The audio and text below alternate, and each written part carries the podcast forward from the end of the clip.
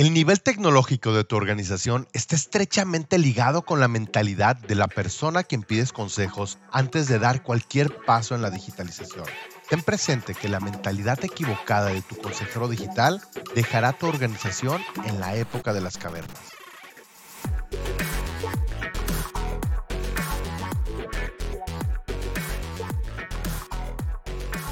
Bienvenido a la sesión número 19.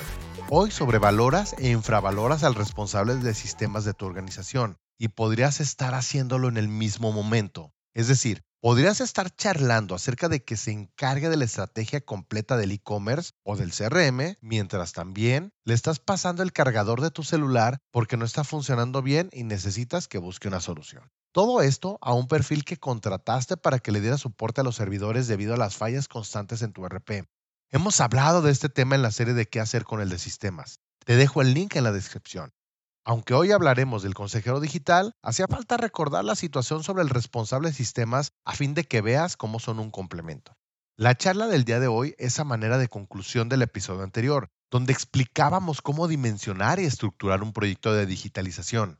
¿Cómo luciría una charla de proyecto digital para afrontar tu nueva estrategia de D2C pues desde la perspectiva del desarrollo web, podrían estar hablando sobre que habrá sesiones para el diseño UX UI, hablarán sobre el porcentaje de la pasarela de pago y cómo este estrangulará el CLB, que el costo de la deuda técnica está estimado en un 35% adicional, que tocará tomar la decisión de Cloudflare o Amazon para los DNS services, que de pronto quieren iniciar con una estrategia de anti-DDoS, te enteras que hay una pelea interna entre decidir si VMs o Kubernetes que el costo con el que se hizo el proyecto del hosting refiere a un data center tier 1 y SLA sin especificar, que si la comunicación con tu contact center será por API o por SIP, quieren TLS pero el IaaS no lo soporta, así que tendrán que elegir entre la migración o quedarse con SSL.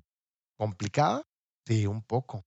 Ahora vamos desde ambiente más amigables para ti. Desde la perspectiva de marketing, estarán hablando de los canales de comunicación que utilizarán, acerca del buyer persona ni cómo generarán el engagement, cuáles serán los puntos de contacto y la retención para lograr que lleguen al call to action, sobre el northing del lead, cómo es un lead calificado y las acciones para llevarlo hasta el cierre de la venta o hasta la calificación adecuada para que una persona llegue y lo cierre. Y también hablarán si habrá un límite sobre las ventas para no exceder la capacidad de producción. Desde la perspectiva contable, podrían estar hablando de cómo van a poder facturar el flujo de personas si hoy con 200 clientes B2B no se dan abasto, ¿en qué momento hacen el cierre para facturar al público en general de quien no quiso la factura? ¿Qué pasa si piden esta factura posterior al cierre? Estos son solo ejemplos. Las charlas van mucho más profundas, muchos más temas y en muchas más áreas. Por ejemplo, falto logística, finanzas, que por cierto en D2C da un giro total el cómo medir la rentabilidad de un proyecto como este ya que en D2C es más sensible a la variación de costos y no puedes esperar 15 días después del fin de mes para hacer ajustes, ya que para entonces pudiste haber matado la rentabilidad del año. Recuerda, TI es un área que recorre la organización en todo lo horizontal y todo lo vertical.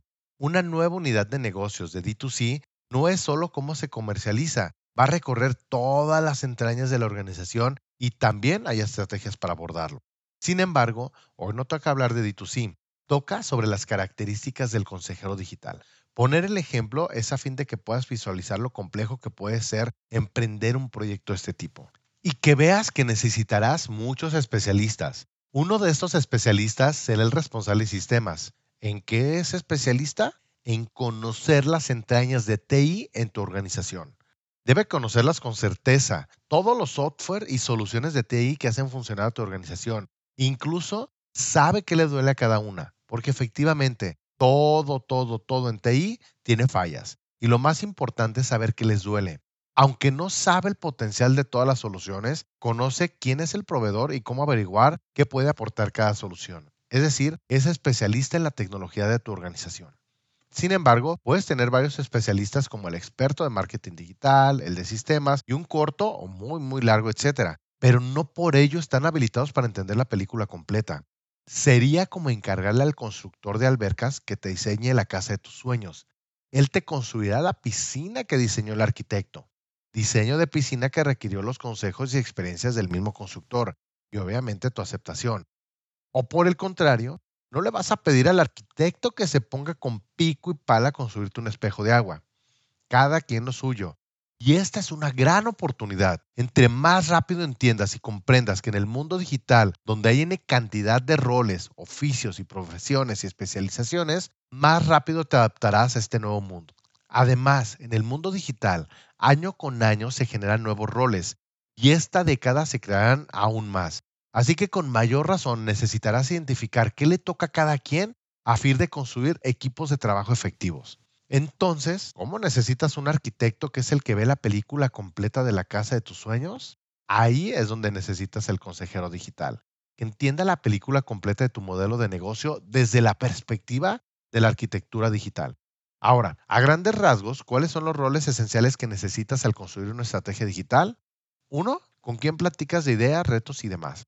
Podría ser tu compadre, un amigo, tu esposa, tu esposo, pero estas ideas déjalas así como ideas que hay que elaborar y posteriormente discutirlas con alguien que conozca y entienda el contexto de tu organización. Dos, debes de tener al consejero digital, alguien que entienda el modelo de negocio y de estrategias, alguien que además de emocionarte con las soluciones que pueden lograr, también pueda darte tus cachetadas de realidad y no solo te dé por tu lado.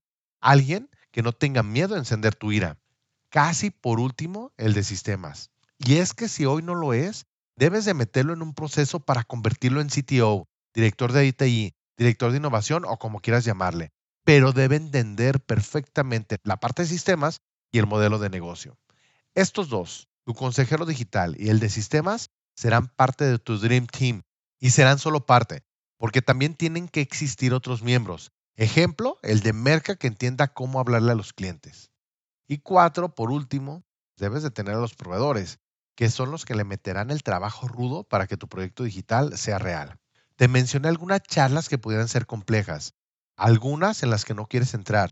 Sin embargo, se puede volver fácil cuando no te dedicas a aprenderte los términos, pero si te dedicas a entender cómo funciona la arquitectura de cada proyecto digital y con ello dejas que los proveedores y especialistas den respuesta a tus inquietudes, necesidades y visión.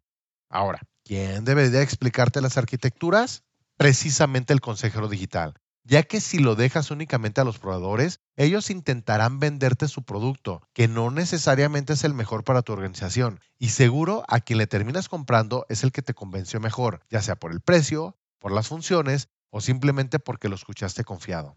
El proveedor quedará feliz porque es una venta más lograda. Sin embargo, tal vez el proyecto no te dé lo que tú esperabas en tu cabeza. Y normalmente queda así con un nudo en el estómago inventando madres porque no funcionó. Otras, hay una reclamación.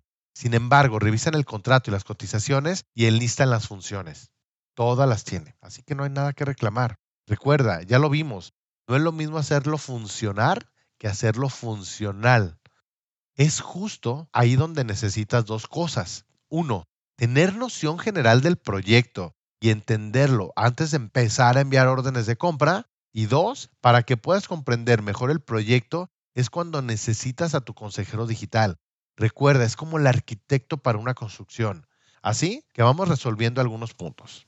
Características del consejero digital. Uno, la mentalidad o como dicen en mi rancho, cómo le debe circular la rata. Debes ser innovador o primero en adoptar. No te debes de conformar con menos. Ir por menos significa que tu proyecto también irá menos. Dos, está relacionado con la organización. No puede ser mi compadre que tiene un e-commerce exitoso. No, ya dijimos, no puede ser tu compadre. En el episodio anterior hablamos a detalle de cómo debería ser la charla con tu compadre digital, a diferencia de tu consejero digital. ¿Por qué es importante? El consejero digital debe tener entre sus obligaciones conocer el contexto de tu organización, para que cuando sugiera o mande una acción también sea consciente del reto y de los riesgos asociados. Al no conocer el contexto de tu organización, tus consejos deben estar dirigidos hacia tus metas y objetivos, entender la realidad de tu equipo de trabajo y de tu capacidad financiera. Incluso debe tener muy claro también tu mindset. De lo contrario, si sus consejos no tienen cimientos claros, es muy probable que tu transformación digital falle.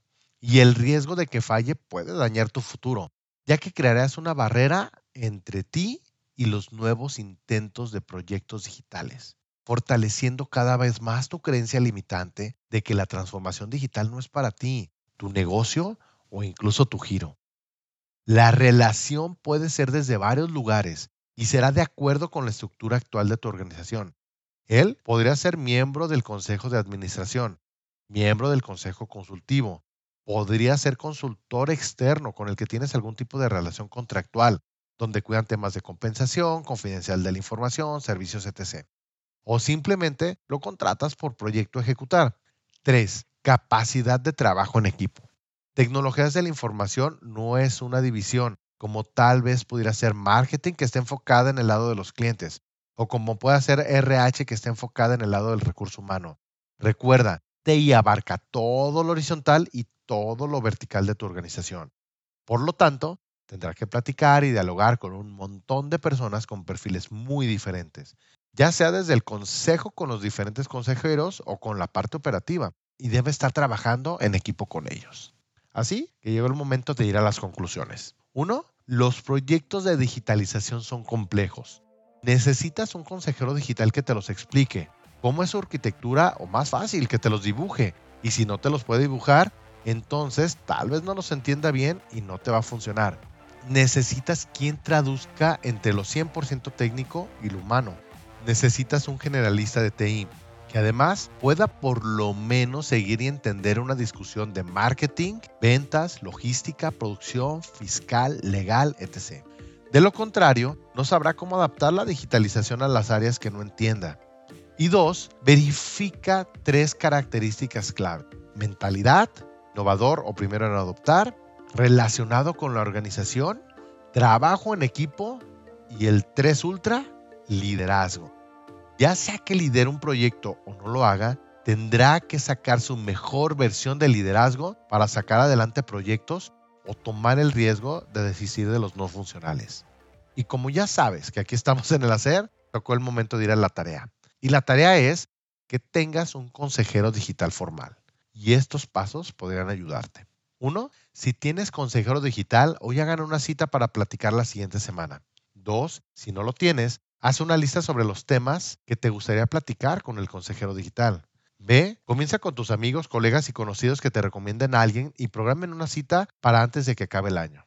Ojo, si lo estás escuchando en enero, pues antes de que acabe el trimestre. 3. ¿Ya tienes uno? Haz el siguiente ejercicio y si no lo tienes, haz este ejercicio con tus dos mejores candidatos. Vayan a comer, desayunar o encarguen una pizza en la oficina. Platiquen del futuro e indaga. Si ya sea por fines personales o por entender qué pasa en el mundo digital, se mete a conocer plataformas que tal vez tú usas, has escuchado por parte de colegas o de tus colaboradores o de amigos o incluso de tus hijos, como redes sociales, porque hay una infinidad de estas y las que se siguen creando. Hablen de cripto, hablen de billeteras digitales, pregunta si es generador de contenidos, indaga cómo se relaciona con la tecnología que comienza a dibujar el futuro cercano. Platiquen también de tus retos, platiquen de tus planes.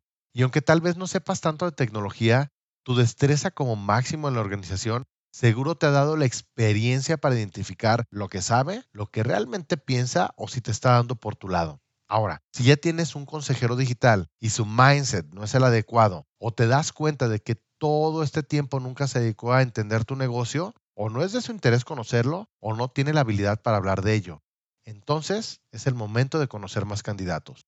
O de lo contrario, si ya tienes uno, su mindset es el adecuado y te das cuenta de que conoce algunas partes de tu negocio mejor que tú, seguro no le habías dado la importancia que se merece la digitalización de tu organización. Pero no te preocupes, es el momento que construyan en este nuevo mundo. Y por último, sobre el de sistemas, haz un espacio de dos horas para que la siguiente semana platiques con él. Ya que allá sí sea un colaborador, un proveedor que da soporte a las compus o la red completa TI, o un externo contratado por servicio, necesitas saber dónde estás parado con respecto a él y qué pueden hacer en conjunto. Recuerda, el 2021 ya terminó. Es el momento de prepararte para el 2022, el año con más cambios y retos del último siglo. Así que basta de puras promesas, menos charla y más acción, porque estás iniciando el camino de la transformación digital sin lágrimas.